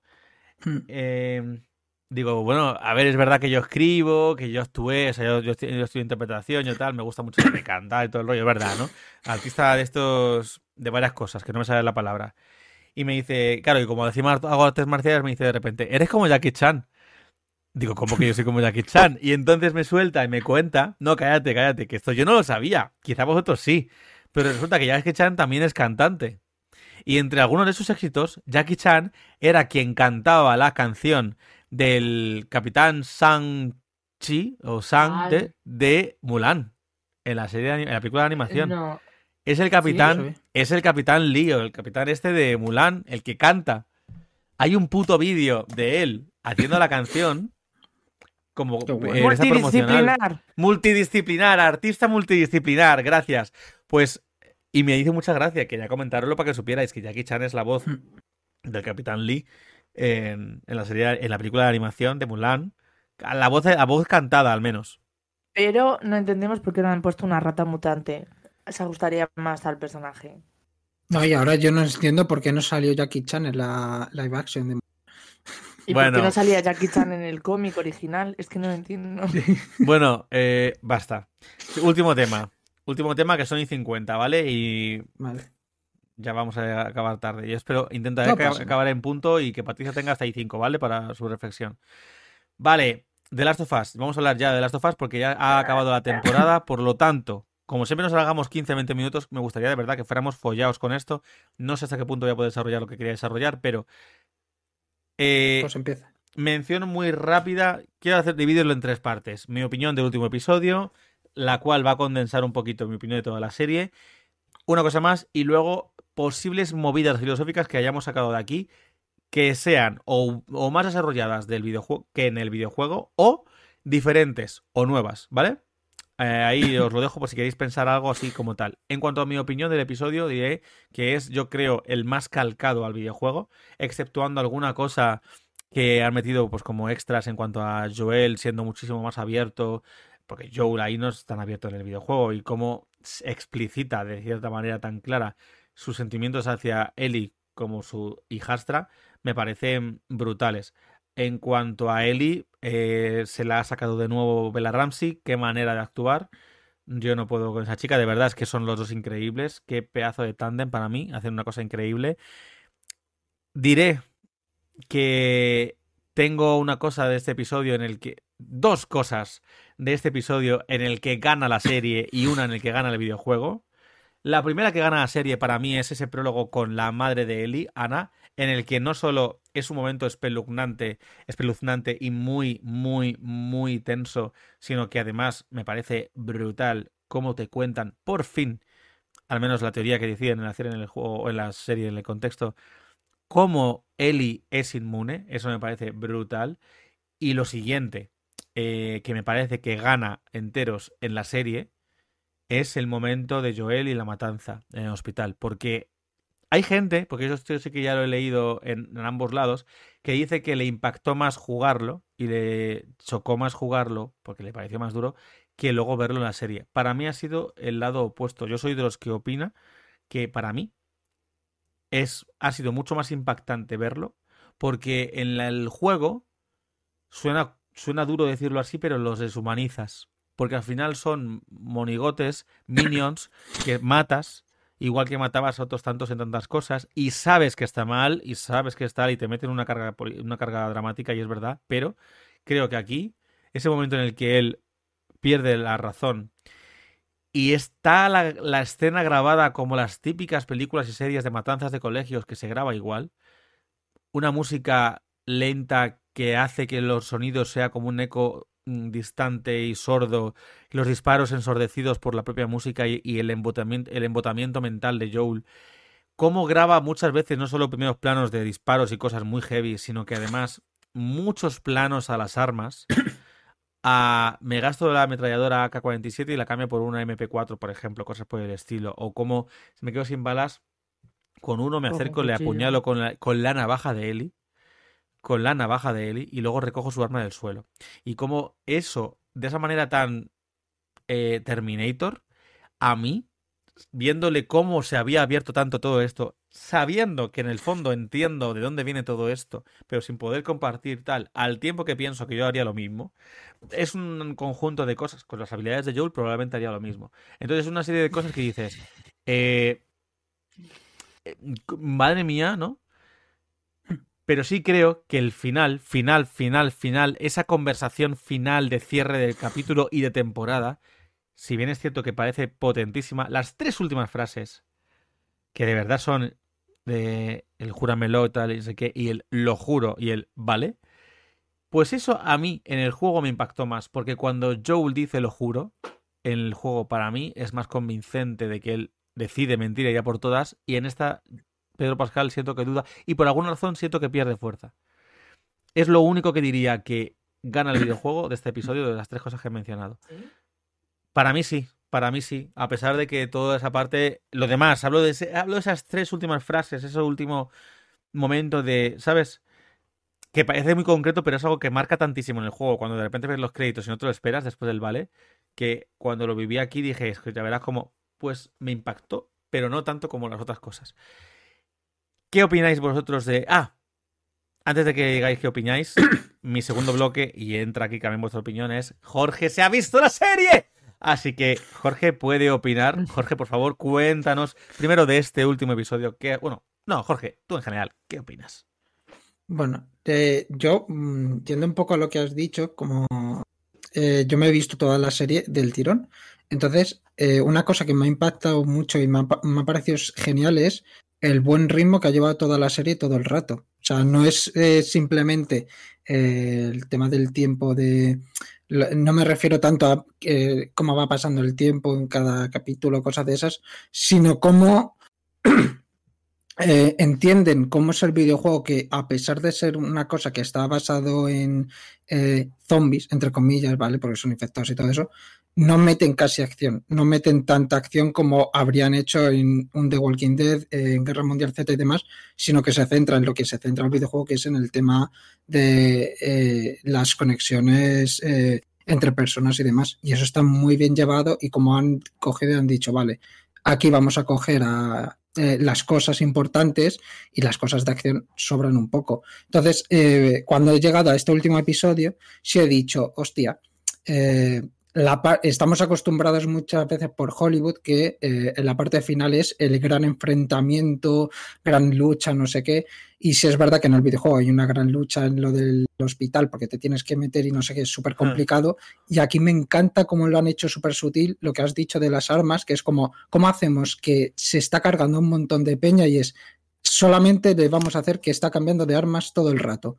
Porque ya sabemos que está gastando mucha munición y que él con dos tiros a lo mejor se había cargado una persona. Así que se está, está cambiando de armas a unas más pequeñas, a unas más grandes, y me parece que para mantener el ritmo lo hacen de maravilla. Luego, las dos cosas que estoy un poquillo más floja del, del episodio es un poco el final, lo que has dicho Rubén, que a mí me ha pasado lo mismo. O sea, ha terminado y me queda un poco... mm, Pues bueno, o sea, comparado con la parte del videojuego cuando lo había visto, un poquillo ahí.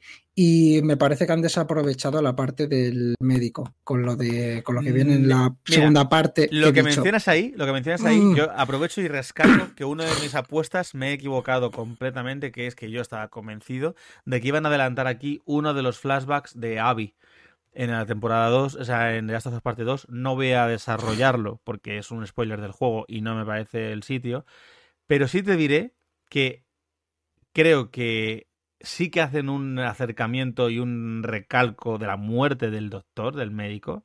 Me eh, como enfocan el cadáver Sí, sí. porque tiene una importancia y, y, y creo que ha sido más inteligente porque ya todo el mundo sabe que van a hacer una segunda temporada, pero lo que poca gente se, se ha enterado es que Neil Druckmann y Craig Mason tienen clarísimo que la, eh, The Last of Us Parte 2 no solo se puede contar en una sola temporada. O sea, no se puede contar en una sola Mm. temporada. Es evidente que por lo menos va a haber dos temporadas más. Por, ya digo yo que van a renovarlo seguro. Y ahí, entonces yo creo, para los que han jugado el juego, saben que hay dos protagonistas claros. Claras. Que, se, que el juego es larguísimo y que se divide así. Mi sensación, si tuviera que hacer una apuesta, es. Temporada 2. Vamos a seguir al primer personaje. Temporada 3. Vamos a, elegir, a seguir al segundo. Y se van a ver Sí. muchas cosas que se han visto en, en la temporada 2. De esa otra manera, de ese otro enfoque. Y ahí se van a ver cosas de la temporada 1. Y yo creo que va a ser muy inteligente eso. Ahora bien, eh, también me esperaba que se hubiera podido desarrollar más, pero creo que ha sido lo más inteligente. Porque eso va a hacer que para la gente que no haya sabido nada del videojuego y lo esté viendo en la serie, les sorprenda un detalle que parece trivial, pero al mismo es que es muy importante. Es que como, bueno, es que no puedo, hay cosas que no puedo decir. Entonces, nada, eso. Ya está. A mí es que eh, es eso, lo que te comenté, que si hubiera aparecido o si hubiera hecho alguna mención, si hubiera hecho algo para que para que por lo menos pudiera unirlo más que ha salido la imagen como es- esto va a ser importante, acuérdate, ¿sabes? Que es un poco como, no sé, eh, si me hubiera gustado algo, eh, que alguien hubiera dicho algo, que hubiera, es que tampoco quiero decirlo por si alguien no lo sabe, pero sí me hubiera gustado un poco más. Y luego la otra cosa que sí me, me hubiera gustado más en la serie es eh, algunos episodios, si hubiera dicho de, ah, no a lo mejor haber hecho otro más, pero sí alargarlos. Porque si ha habido alguna vez que ha habido alguna muerte o algo que he dicho, sí me ha impactado y sí está muy bien llevado y muy bien desarrollado, pero no me ha dado tiempo a tenerle cariño al personaje como para decir, joder, A, ¿sabes? a mí eso no me ha Entonces, pasado. a mí eso es- A, a mí Sí. eso no, no me ha pasado, pero sí te diré que una cosa negativa que sí que le saco al juego es que, aún entendiendo y respaldando y estando de acuerdo en que al final los medios son diferentes y que esto no es una serie de acción y que los infectados al final son las tramas de sigilo y no sé qué de tal, a mí me da la sensación que desde el capítulo 5, bueno, del 6 en adelante, después de la muerte de Sam y de Henry, en el capítulo 6 no, pasa lo de Jackson, no salen infectados. En el capítulo 7 es Left Behind, ocurre la, la trama del pasado de Ellie. Solo en la trama del pasado de Ellie sale un infectado. Lo demás ya no hay más infectados. En el capítulo Ya no hay 8 más. ya no hay más. En el capítulo 8, los monstruos, que también es importante que. Vale, que se reflejar eso, pero los monstruos son otros. No hay infectados. Y en el capítulo 9, de nuevo, la única infectada que sale es una mujer infectada en el pasado, antes de que se nazca Ellie. Entonces es como. Tengo la sensación de que. No es una serie de zombies, si es verdad, pero parece que se ha olvidado todo el mundo aquí de la serie de que estamos viviendo en un mundo infectado por Cordyceps, que no se ha pasado, que parece, es que pareciera que ya no existe la amenaza. Y me ha dado un poquito de, de pena sentir que eso se ha desaprovechado así y que no creo que se haya rendido bien, que espero que solucionen en la parte 2. Entiendo que no desarrolles muchísimo, pero coño, méteme uno o dos de vez en cuando, haz que se ponga un poco tenso y que eso genere algo, no sé, que sí, que no es de acción, pero Sí, porque, por ejemplo, en el, A ver, en pero el- podías haber puesto uno andando, en plan, en el último episodio cuando van a ir a... y lo esquivan o no sé qué. algo, algo así. Claro, y ya está. O sea, eso podían haberlo hecho. Sí, ¿no? Que en el capítulo 3, joder, eh, en el famoso capítulo 3, efectivamente la carga de la historia está en otro lado, pero aún así se ve de vez en cuando como algunos se cuelan la trampa o intentan entrar en no sé qué. O en plan, Pero vives no. siempre con esa amenaza. Y ni Y es siquiera verdad se que en algunos momentos se pa- parece que no existe esa amenaza. Sí, sí, es que ni siquiera, si te fijas en, en el entorno, con estos que se supone que se quedaban enganchados en las paredes y tal, y, y se ponían literalmente setas, hongos, ya no se ven tampoco en paredes y cosas. Es como que Sí, no han desaparece. desaparecido. Parece Después de que ha cambiado como que eh, a partir de que los otros ya no hay otros monstruos. No, no, Están es como- los monstruos de ese episodio. Hemos gastado el presupuesto de, de zombies en el episodio 5 con la avalancha de zombies de- y ya no, ya no tenemos Sí. más, lo siento. Nos hemos quedado sin extra. Se acabó. Es ese rollo. Me da un poco de rabia eso. Pero, ah, Sí. las jirafas. Momento jirafas. Qué bonito. Uf, Este episodio he estado llorando todo el rato. Y es te iba a decir, yo, yo, mm, o sea, paré de llorar eh, breves momentos y ya, porque es que desde el minuto uno ya me vino la este y dije, ah, ah, es la madre de Ellie, no puede ser. Y dije, qué bien metido esto. Además, se, ma- un poco. Bueno, Sí, qué curioso, perdón, paréntesis, porque ya que estamos enlazando, mi padre, cuando vio la- la- el capítulo, me lo ha contado mi madre hoy, eh, lo- en cuanto vio, dijo, uy, esta es la madre de Ellie. Y madre, ¿por qué lo sabes? Es que se parecen mucho. Y, ah, pues es verdad, se parecen mucho. Pero es que la curiosidad de todo esto, para quien no lo sepa, es que Ashley Johnson, la actriz que hace de Anna, la madre de Ellie, es la actriz que dio vida a Ellie en el videojuego. ¿Ves cómo se Ah, parecían? Entonces, ya que vosotros no lo sabíais, lo cuento aquí. Ashley Johnson, igual que Troy Baker, que es el que dio a Jo- vida a Joel en el juego, es el James, que es el que moría rápidamente en el ante- anterior episodio por él y con el cuchillo, antes de que David se quemara todo y es el tío ese Sí. que era el segundo que la quería matar. Al mismo tiempo, Ashley Johnson aquí hace que esto... No, no, se ha vuelto a parar. Ay, qué susto. Vaya. No, no, no. Qué susto. Vale, Ashley Johnson. Me gusta mucho una, una simbología que han mencionado por redes que, que la rescato aquí, que es qué bonito que Ashley Johnson dio vida a Ellie en el videojuego y ha dado vida literalmente a Ellie en la serie. Sí, Es la verdad que sí. Entonces, pues eso. Qué momento, eh, qué momento más duro. De verdad que me estaba acordando en plan. Hay como varios momentos muy heavy a lo largo de, de la, de la serie. Y me acordaba ¿no? pues del momento de Sam o el momento de nada más empezar con, con Joel y su hija y tal, no sé qué. Y fue como, está en mi top 3. O sea, dar a luz en ese mundo de mierda y que justo te muerda un infectado y, no saber el bebé cae por Sí. la, por, porque no se dan cuenta de que cae por lo que Claro, aprieta no, la tensión y de Sí. todo. part- un parto mm, muy relajado dentro de. O sea, mira, pues ya ha salido. Ya está, aquí está, ¿no? Pero, ostras, acabas de tener un hijo y te das cuenta de que te vas a morir. O sea, que me parece. Y lo duro, primero que hace como siguiente. mierda, mierda, y corta el cordón como para. Bueno, bueno, bueno, bueno, bueno. Sí. Muy rápida ahí, porque yo no caí, es verdad. Que, que, no, no, no, no, no. Y cuando luego lo dije, digo, ah, claro, para no, infe- o sea, no transmitirle a ella nada. Y, el- y, y si os dais cuenta, cuando entra, está Sí, con la navaja, por si acaso se vuelve loca. Sí, porque tiene la marca Sí. en el cuello. matar al bebé. Sí, llevaba ahí un No, rato y dice a la que dude. Y yo creo que estaba cantando para calmar al bebé y al mismo tiempo para ella no perder la cabeza. Total, Bueno, total. y el personaje de Marlene para mí ha ganado enteros. Ese sí que es un personaje que para mí está mil veces mejor, no solo por este episodio que también La misma actriz que la interpretaba en el videojuego es la que la interpreta aquí, pero es que aquí lo hace mil veces mejor y además, eh, con todo lo que pasa, es que para mí es un personaje que ha ganado enteros, el personaje de Marlene, y qué duro. Qué duro. Vale, Muy heavy. Yo quiero rescatar dos frases. vale. Te seguiré a donde vayas. O sea, what the fuck.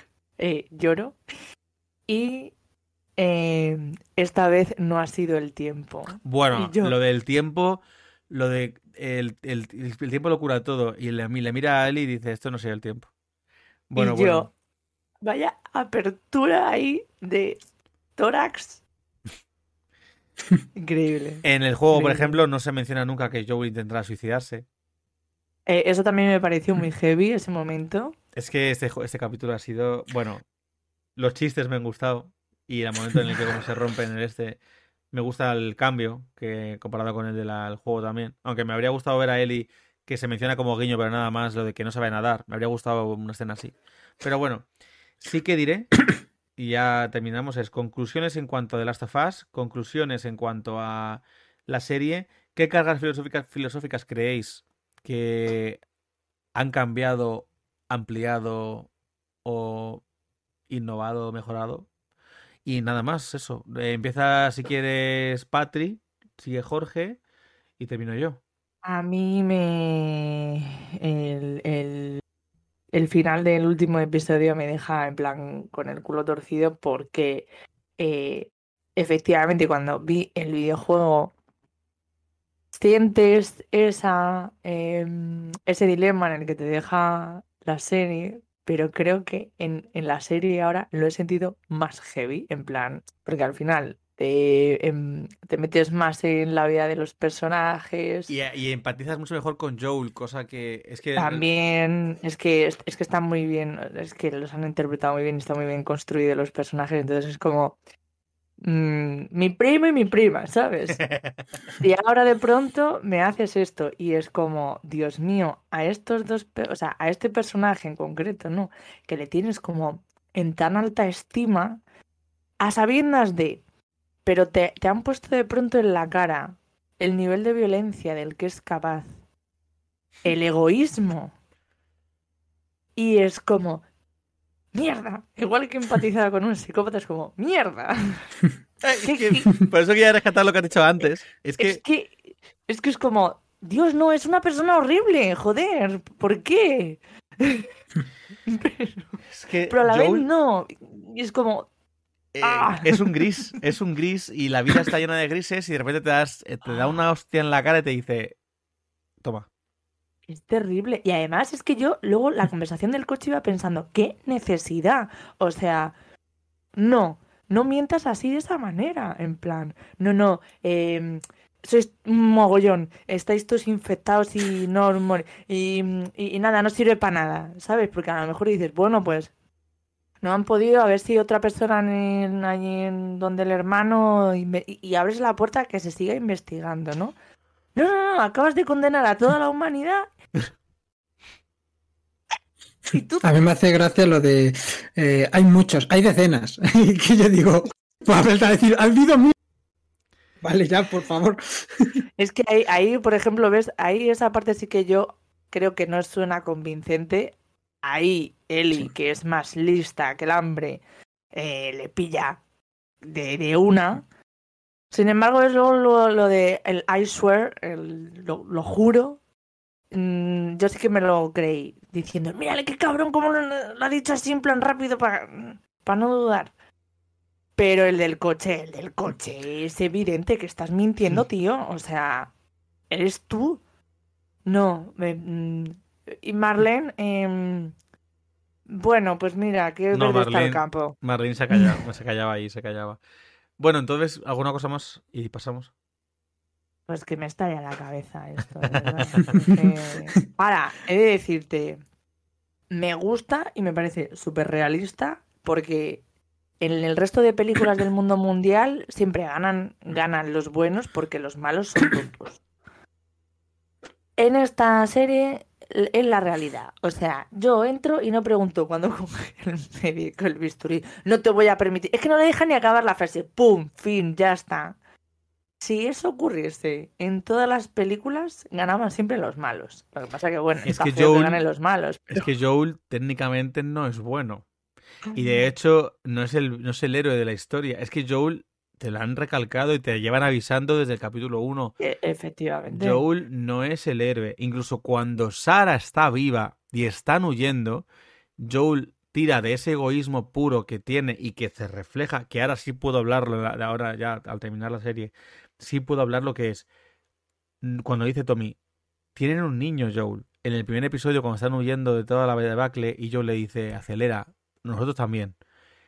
Y no pares, que se jodan. O sea, hasta Ya otros a salvarles. No ya vendrán otros yo. para salvarles. Claro, es como que sí, que, que entiendo que no eres el héroe de esta historia y desde el principio se te ha planteado así y que a quien proteges es a los tuyos. Pero ¿hasta qué nivel? Porque en realidad tú siempre has sido así. Sí, sí. Entonces, ¿eso te hace bueno, te hace malo? Mm, porque nos cae muy bien y nos Sí. cuesta decir que es el villano. Pero es un villano, Pero es claro. el villano. Es malo. O sea, es Tenemos malo. una cura para la humanidad y tú la revientas. Acabas de decidir que no va a haber futuro. A ver, aquí también es verdad que es más gris, eh, porque en el videojuego creo que lo dejaban claro como que no es, no es seguro que fuera a haber como una especie de cura o algo así. Y aquí No. no- esa parte no te la dicen. no es que dijeran que no era seguro. No, no, no, no, no. Al revés. Sí, en el juego lo planteaban como que sí, efectivamente era así. Pero claro, la gente desde fuera decía, pero tú por qué lo sabes. O sea, me refiero, hay muchas lagunas. No sabemos ni cómo está infectada, no sabemos cómo tal. Entonces, hay cosas que aquí han contestado precisamente para callar bocas. Y decir, no, que sí, que sí. Que era la cura. Y que, bueno, por el motivo que sea, lo único es como, ¿qué pasa? ¿Que no hay más médicos para hacer esto? Seguro que hay algún médico por ahí, pero este es el que hemos encontrado después de todos estos años.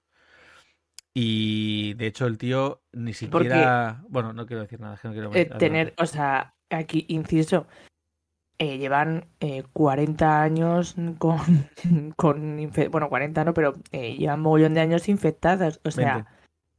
Sí. la, la, ya la gente que, que está mm, pudiendo practicar medicina o haciéndola, eh, son peña que lleva muchísimo tiempo sin acceso a recursos, sin eh, practicar todo lo que podían practicar de la manera que pueden. Y es verdad, y es verdad que hasta qué punto ya siendo un poco, que parece que ya quiero justificar, pero ya con eso termino y pasamos a Jorge su conclusión, por favor, que si no se nos pira. Eh, sí que es verdad que mm, hasta qué punto, viendo cómo éramos antes, nos merecemos, después de todo lo que hemos hecho tras 20 años, nos merecemos como humanidad o sociedad volver a lo de antes, ¿no? Eso también es cierto. No digo que sea justificable lo de Joel porque es to- totalmente egoísta, pero es como, ¿qué quieres salvar, Marlene? ¿Qué quieres salvar? Cuando encima ha habido cuatro episodios que no salieron un zombie. ¿Qué quieres, qué quieres salvar si, si realmente... Quieres salvar a los, a los caníbales, ¿no? Quieres ¿Y qué, haría, qué harían los luciérnagas contra Fedra teniendo una vacuna? ¿Qué, querri- qué querrían conseguir? O sea, hay una serie de cosas ahí que no digo que sea, pues eso, blanco y negro, eh, que, que todo tiene sus consecuencias y que efectivamente lo de Joel tiene y tendrá sus consecuencias, pero eh, no son Joel las se más claras. convierte en el. Presidente ¿Cómo se llama Unidos. este del arca? El, el Noé. Ah, no es. El Noé del siglo XXI. Eh, Jorge. Patri, ¿Conclusiones? es, es Patri, es Patri. No, no, no, ya, No, ya. no, que Yo está. ya. Jorge. Ah, no, yo era lo que he dicho de la serie. Me gustó un montonazo. Me ha parecido súper guay, muy bien llevado los tiempos y tal. La que más me ha gustado es el cambio, sobre todo, porque creo que es el cambio para bien el que mejor está llevado, que es el de Billy Frank. Porque Ese capítulo- ese capítulo va a durante. ¿eh? du- pero ya no solo eso, sino que durante toda la serie nos han recalcado que la gente está aquí por la gente con la que está aquí. Y, siempre que alguien perdía a la persona con la que estaba y por la que estaba, es como que ya se, se hundía. y el de Billy Frank es el, eh, el que me parece más potente en ese sentido. Que luego sí es verdad que se recalca también con Henry Sam, también lo recalca. Bueno, el último episodio es la, re- eh, la parte de Joel. Entonces me parece que esa Claro. parte, esa parte de pensamiento eh, filosófico es el que más me ha, más me ha gustado. Yo sí diré que una cosa guay, que, me ha parecido, que me ha parecido que se ha llevado súper bien. ¿Ves? Fíjate, hablando ya de esa parte filosófica que, filosófica que decía, es que, y termino con esto, ¿vale? No pensé que lo iban a llevar tan bien, porque en el juego, al final, sí que la inmensa mayoría del juego eh, manejas a Joel y ya está. Entonces, me ha sorprendido para muy bien el hecho de Joel y Ellie están viviendo paralelamente algo muy distinto. Están teniendo las mismas vivencias, porque son las mismas vivencias, pero debido a la carga que trae Joel anterior a esto y debido a las esperanzas que porta Ellie, lo que están viviendo lo viven de manera completamente radical. Ellie va perdiendo su inocencia al tiempo que se va reafirmando de que todo lo que está haciendo y todo lo que ha vivido, todo lo que ha perdido, que es lo que ella verbaliza en el último episodio, es como no puede no servir para nada. Porque entonces ya sí que me vuelvo como Joel. Es más parecida a Joel de lo que parece, además, en muchos aspectos. Entonces, por eso también congenian también. Y es como, no puedo rendirme ante lo que quiero que sea mi último rasgo de inocencia máximo si es que no me lo quitaron ya, ¿no? Vámonos adelante con ello, sea como sea, necesito sentirme útil, necesito sentir que estoy vivo por algo importante. Que no todas las muertes que, pesan sobre mi conciencia, sobre mi espalda, me eviten hacer algo tal. Y sin embargo, Joel, todo lo que vive, que es igual a lo que vive Ellie, pero desde su punto de vista es yo que no estaba que, que he tenido una relación de años con Tess, que he tenido una relación de no sé qué, que es que, que he entablado otras posibles relaciones muy mal, mm, muy malamente, y nunca me he abierto, llega una niña, me rompe los esquemas, y lo único que me preocupa al principio, porque es mercancía, y después porque ya no es mercancía, es que es un ser humano que yo quiero con locura, es protegerla. Y lo que a mí me hace eso es recordar todo lo que yo hice o no pude hacer y fracasé y de qué manera yo no puedo dejar que eso vuelva a ocurrir. Como todas las personas que pasan por nuestro lado en esta aventura, Henry y Sam, eh, la propia Tess, Billy Frank, la loca esta de, de Kansas con el otro loco de la barba, que son los estos de que se levantan el Tommy con su familia, con María y con no sé qué. Todo eso todo eso, lo único que está recalcando es, por un lado, Ellie está, es- está como obcecada en ha muerto demasiada gente, yo puedo evitarlo, soy la cura, porque es lo que le han dicho probablemente durante mucho tiempo, y Joel es, toda esta gente me está recordando todo lo que perdí y lo que puedo recuperar. Y no pienso volver a perderlo. Fracasé en proteger a mi hija, no voy a fracasar en proteger a Ellie. Total. Uno va recuperando la esperanza y la otra. Y la otra la va perdiendo. Y lo curioso es cómo uno evita que se lo quiten a toda costa y como otra, ese hace, es el causante de quitársela a ella, lo último que le quedaba. Oh, es muy duro todo. Bueno, Pero es que te la. mm, Joel mal, caca. Pues básicamente esto ha sido The Last of Us. Eh, ¿Puedes hacer, eh, Jorge, la imagen de Joel como el arca de Noé? No, por favor, no hagas eso. Pero hoy este episodio sí que puedes centrarlo en que sea una imagen de The Last of Us que tú veas de cierre guapa, ¿eh, Jorge? Ahí te dejamos Ok. creatividad. Con un. Oscar, con un Oscar por ahí por sus Arca de interpretaciones. Noé, arca de Noé. Bueno, total. Patricia, Eh, Patricia, ¿qué, qué nos traes hoy, no? ¿pero estás preparada, digo? Ah, sí. Vale, pues ¿cuál es tu reflexión de hoy? y ellos te arranca. Bueno, hoy vengo calmada, ¿eh?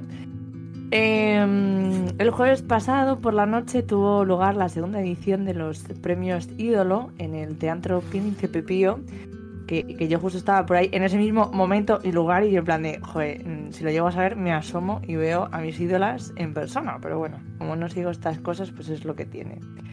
El caso es que hubo varias intervenciones muy reseñables, como ya os he eh, recomendado, eh, y en esta ocasión la que me ha dado que pensar y quería rescatar para la reflexión de hoy es la de Enar Álvarez.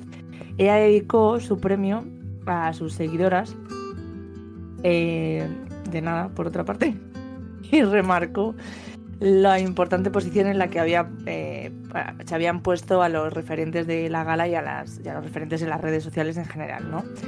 Y cómo gracias a estas, personas que no encajaban por cómo vestían, por sus gustos, por su género, por su clase social o por dónde habían nacido, pues habían conseguido tener visibilidad y cómo tenían ahora el deber de reforzar pues eh, esas figuras que no habían sido tan acogidas bien ¿no? durante toda la vida.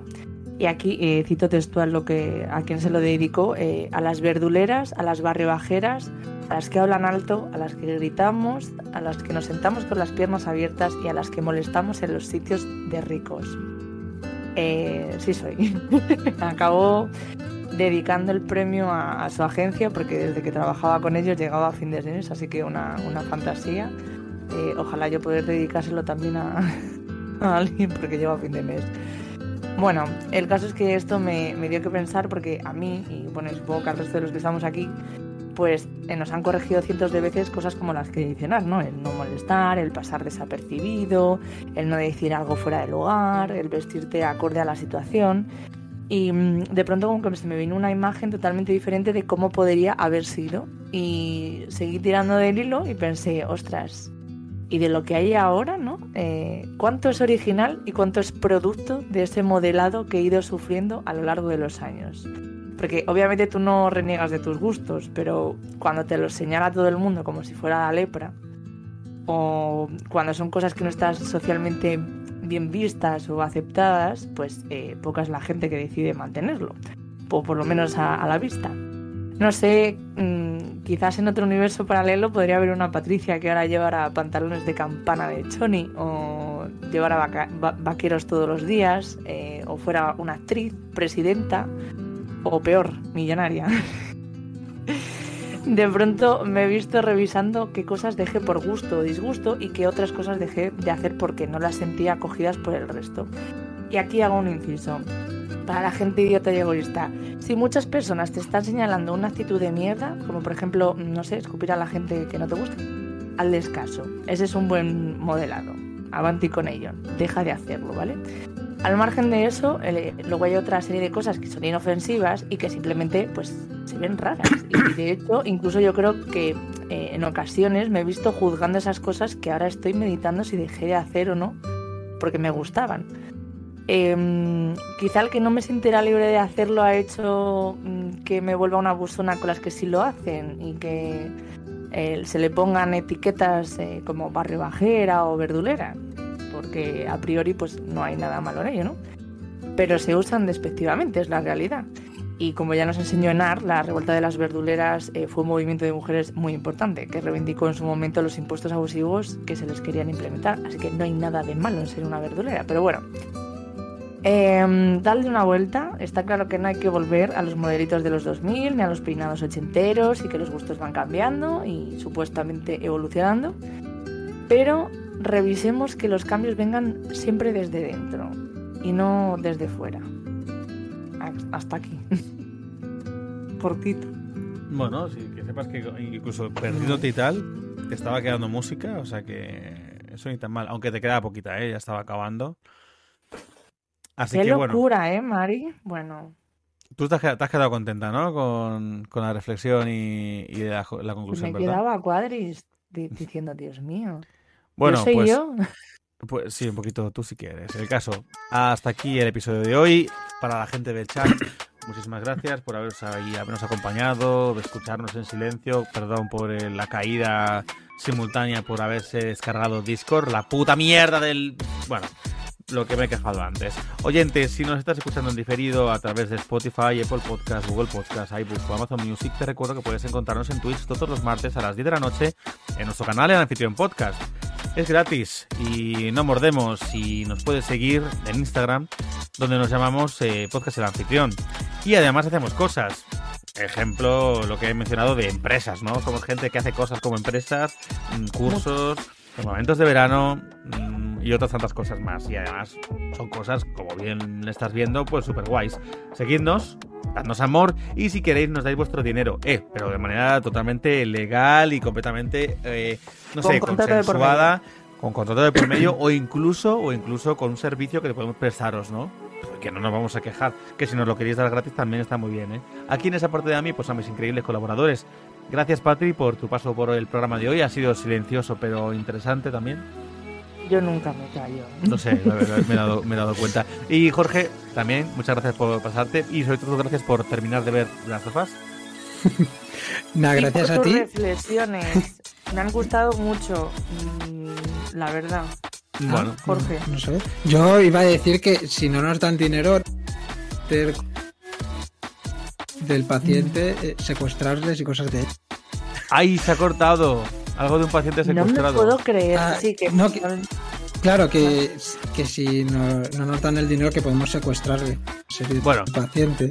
Oye, Pero no lo, no lo reveles. Calla, calla. Oyente, muchísimas gracias por dedicarnos tu tiempo. Nos vemos la semana que viene en el anfitrión, porque nosotros no elegimos un tema, es el tema el que nos elige a nosotros.